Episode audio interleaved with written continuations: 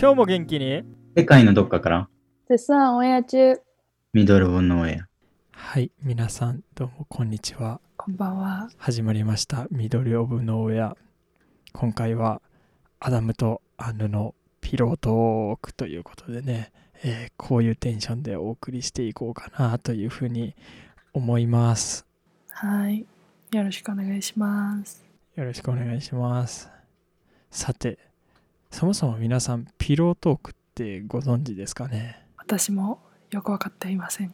俺もあんまりよく分かってませんがまああのあれですねこう夜寝っ転がりながら枕元でする話をピロートークと、えー言うのではないでしょうかまあただねあのよくピロートークで、えー言われるのは大体が、えーなんだろうな、えー男女が同じベッドで寝ている時に話されることみたいな夜の話みたいにえーいうそんなね、えニュアンスで使われることも多いかなと思いますが、え我々は、え今バーチャル空間で、えー、 Zoom 越しにねピロートークをしようかなと思っております。しかも現在収録時間日本は夜、えーアメリカは朝ということで、えーアンヌはがっつり朝からピロートークというあの意味のわからない現状がね、えーやっておりますが、えーそんな感じでね。起きた後に、起きた後に、ベッドの上でピロートークです。なるほど。確かにそれもきっとピロートークであると違うかわかんないけど。そんな感じでね。はい。行こうかなというふうに思います。さて本日のお題はですね、えーアメリカで少しちょっと驚いた、えー恋愛編ということでね、えー我々こう前に以前、えーアメリカで驚いたこと、まあ、カルチャーショック的なこととかも含めてね、えー少しお話ししましたが今回は、えーそれの恋愛編をねお送りしていこうかなというふうに思いますちなみに安野さん何か驚いたはい。ことありましたか？そうですね。驚いたことは、数え始めると結構あるかなと、実は思いますけど、あらそれは第2弾第3弾を作るべきですね。交互期待ください。はい。そちらの方も。けど一番パッと思いつくのはやっぱり恋愛だと認識するラインが違うらしくて。ああ確かに。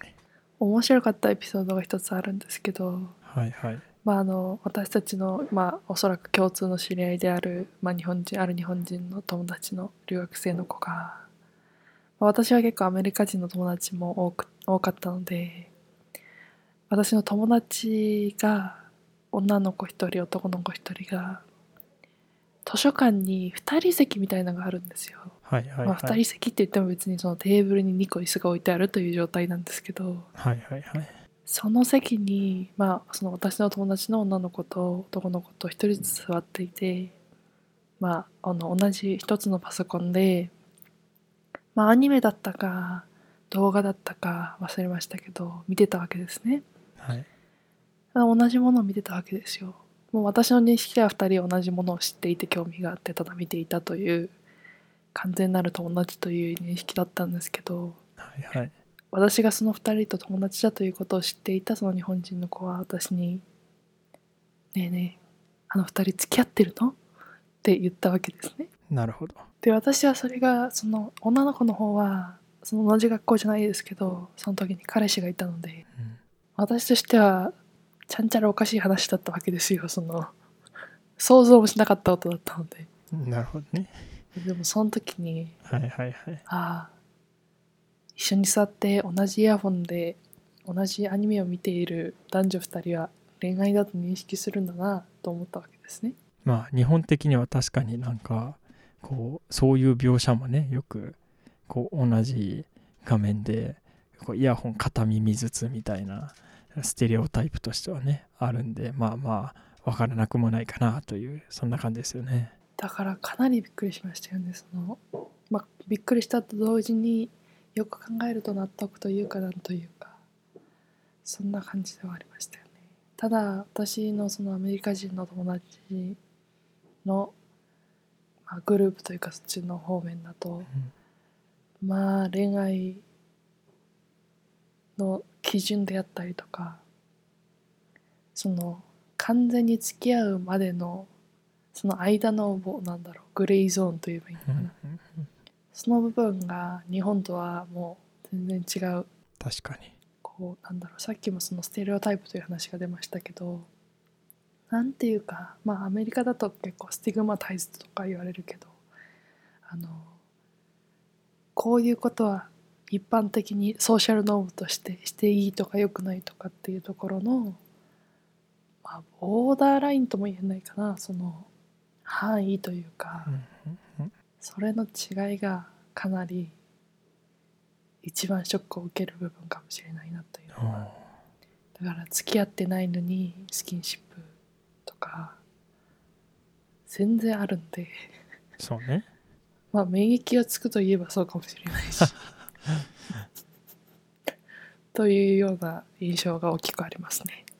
なるほど。いや確かにな。なんか確かにでもそのそこの明確なラインって結構ないない明確なラインがないって日本語大丈夫かよく分からへんけどなかなかないですよね、こうあんまり告白する文化がなかったりとか告白はないですねあんまり。日本は日本はしますよね。こんな質問するのもどうかと思いますけど。よっぽど物好きじゃないと。うん、どうな？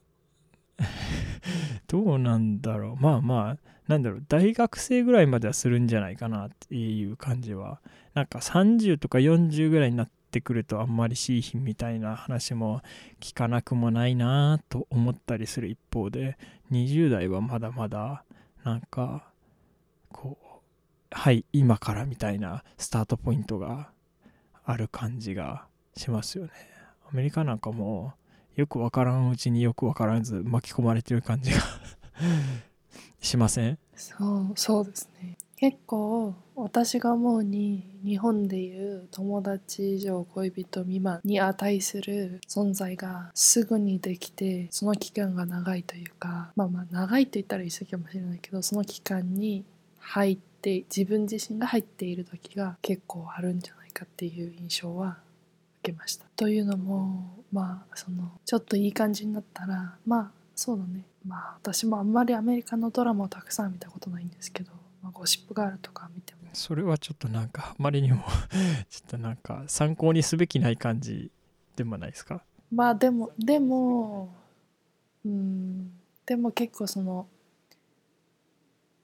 おなんだろうまあ私女性女から見た時に男の人が、まあ、パシパシ変わっていくと言えばいいのかなコロコロ変わってコロコロって言うとちょっとよくないけどどんどん次に行く時の速さが速いっていうところは似てると思います。そのドラマみたいなところ。なので結構あの次になんか恋愛をしない期間がまあシングルがダメとかじゃないけど恋愛をしない期間が短い人も結構たくさんいる。だから終わった後にすぐに次終わったからすぐに次に行くというか終わったところの寂しさを埋めるために行くところが次の恋愛。うん。わかるわかる。というような感じはかなりある確し出会いもかなりあの日本だとその出会い求めることに対してちょっとまあネガティブとまではいかないけどちょっとうその何？後ろ髪を引かれるというか、っていうか、うん。人目を気にするというか、うんうん。そういうのがありますけどアメリカはまあオープンにまあそれこそデイティングアップがそれだけあるとかいうこともそうですけどどんどん探していくの。で確かに。でもなんかそのこうアティテュードというか、姿勢というかが違うっていうのは大いにあると思います。確かに。なんかこう友達から紹介されるみたいなのも多くないですか？なんか俺の印象かもしんないけど、なんか友達界隈みんな付き合ったことあるみたいなこう塊がいっぱいある感覚。うん。わかります？わかりますわかります。こうね我々の感覚からするとオークワードじゃないのかなとそうそうそう。めっちゃなんか気まずくそうだなって思うんだけど。えだってあの人ともこの人ともあの人ともぜいやここここ5人ぐらいおるけどみんな元彼みたいな。えー、えー、みたいな。しかもその元彼までいかないレベルのところもかなり。うん確かに。だからさっき言ったグレーゾーンっていうのがそこだったけど、うん確かにね。まあワンナイトとか結構ノリでみたいなうんうん。もかなりあってそれがうまくいくパターンもあればまあでもなんかそるれはさあのそこの部分含めてのお付き合いだみたいなさ部分もあるんで、なんか日本はどっちかっていうと付き合ってからそういうことをしてみましょう感があるけど向こうはとりあえずやってみて相性確かめてから次行きましょうみたいなほんまに。うん、それは。っていう部分は、まあだから悪いとは言えないかなっていうのが後から考えたら私もだから最初はちょっと抵抗があったけど、今考えてみればメイクセンスではあるかなっていうそのそれがあったからデートデートしたりとか、そのまあねワンナイトみたいになった時に相性が良かったりするとより惹かれ合うといううんうん。か、そういう部分はかなりあるしあとは結構そのとりあえずデートに行くみたいなところはなんか日本の場合だとカップルがデートに行くみたいな感じだけどアメリカの場合だとデートに行った末が付き合ううんうん。わかるわかるわかというるところが多いんで。確かに順番はそうやね。デートというものの位置づけが違うからもういい感じの人がいたらどんどんアタックアタックアタックというのかも分かんないけどどんどんデートをセッティングしてしてみて喋ってみて楽しかったらまた次うんうん。みたいな感じ、確かに。でもだからなんかこれはかなりパターンが違いますね、日本人ね共通の学校行ってる時の日本人であの人めっちゃ誘ってくるやんみたいな人がこう共通で何人かおって誘われたうん。私も誘われたみたいな話に なるみたいなことがうん。結構。あと結構付き合う前にそのデート期間があるからまあちょっと言い方が悪いかもしれないけど同時進行というか、これはたくさんあるわけですよね。あるあるだからデートしてる期間で付き合ってない時はデートは別にしていいわけだから、まあ男 A と男 B と男 C がいたら別に同時進行してもいいわけですよ、全然やっそれが逆てるくない？もそうで逆もそれがめっちゃそうで、うん要は男子が複数の女子に声をかけてそういい感じ先週になっているとい A うさん今週 B さん来週 C さんみたいなことが普通に起こってその次また A さん戻ってきてみたいな。たまにそういう時に急に出てくる D さんと付き合あって。そうそうそうそう。のも全然あるわけですよ。あるわ。めっちゃあるわ。まあ私もそのそういうことを経験しましたけど。そうなもちろん私はその付き合う D さんになったわけではなくて。なんか興味あるのかなと私私ね、うんうん。興味あるのかなと思ってそういう感じの行動とかをするのに数週間したら違う人と付き合っているみたいなことはあ経験しましたよ普通なんか思い出した気がする。うん、誰のこと言ってるか分かってる気がする。思い出した気がする、うん。うん、いやでもななんかすすごいよね。さすがにちょっとねなんか自分が考えると信頼がなくなるんじゃないかなと思うけどそれをもう全然こうオープンにやるんで。いやまあいや。試して何が悪いの的な感じでやるんで、まあまあでも文 文まあ化的な、潔いやいや文化的なことだよね多分。いやそれをね、あの何が悪いのって日本でやっても多分あんまり、ね、受け入れられないんじゃないかなと思うけど、あの場所だからこそみたいなところはあるだろうなと思うし。ねなんか。全然そのなんだろう。だからさっき言ったみたいにいろんな人とそのデート的な感じにやったりとかするのもまあその本人たちの意見を聞いてみるとまあそれこそワンナイトもそうだよね。ワンナイトもそうだけどその合わないんだったら後から合わないって分かってある程度関係が進んだ後に合わないって分かってうん。どうにかするよりも、合わないんだったら次に進めるからそれがいい、うん。みたいな考えの人はかなり多いっていうのはあるし、まあね何なんだろうね。日本からするとワンナイトってなんとなく悪い感じというかなんかうん。ちょっとえみたいな感じがある感じがするけど向こうからするとなんかねえなそそんな思わないしみたいな。えみたいなワンナイトする場面が多いのかな？それはちょっとよくわかんないまあでも大体だってお酒飲んでパーティーしたらその後だよね。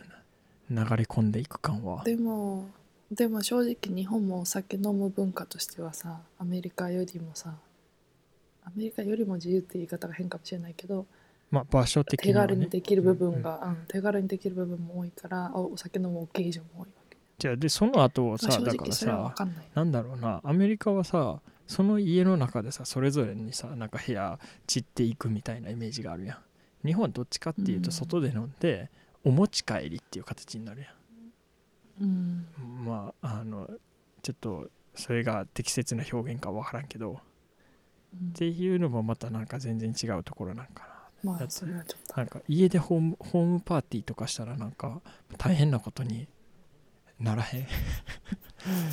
あれ？あれ？あれ？みたいな。うん。右も左も前もみたいな。うん。私はどこへ？あとはあとはあれだ。もうちょっとその軽い話を。軽い話をしますとあの日本でどこやったかな？横浜とかあとどこやろ？東京のなんかちょっとデートスポットとか言われるようなとこに行くとまあ周りみんなカップルだらけで、まあ、イチャイチャしたりキスしたりするのが見てらんねえみたいな学生時代そん。なのがたくさん。あったと思うけどアメリカなん。かもうそん。なこと言ってる言ってられない廊っていうか廊下でもう大変な暑い感じになっちゃってるのでそん。なそのなん。だろう夜の夜景の感じでまあ見えるか見えないかとかいうとこでしてるわけじゃなくてもう昼間っから朝からそうだから。そうそう。免疫がつくといえば免疫がつくし カップル2組と1人で遊びに行くとかいうのもあるんで、うん免疫がつきます。本当にこれはマジで、うん。経験論です。私も周り友達仲いい友達が2人ずつ付き合って5人でその中のこの1人の家で映画見るみたいになった時にソファーの真ん中に座らされた。かなり。両サイド両サイドかなりあのなるほど。苦いというか酸っぱいというかなんというかそういう経験もあるんで。まあでもそれどうしたらいいか分かんないと思う時点でかなり日本人的なんでしょうねきっと。いやだからもう免疫つきましたよその時は。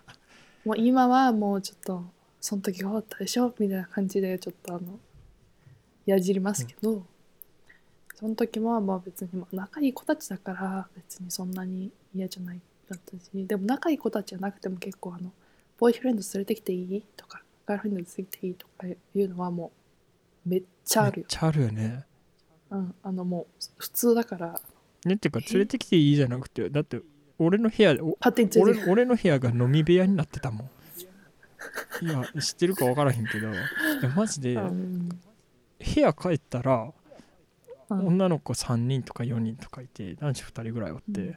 これ俺の部屋やねんけどなと思いながらそのまんま夜日付超えて2時3時ぐらいまで飲んで、みんなスーって散っていってあ寝に行ったんかなと思ってそれそれぞれ部屋で楽しくしてはってまあでも俺の部屋からおらんくなってるから俺もう寝ようと思って。寝る。うん別に徘徊してもしゃ飲みあないやかんちゅし寝る。う話や。飲みやかんちゅう話や。本当に。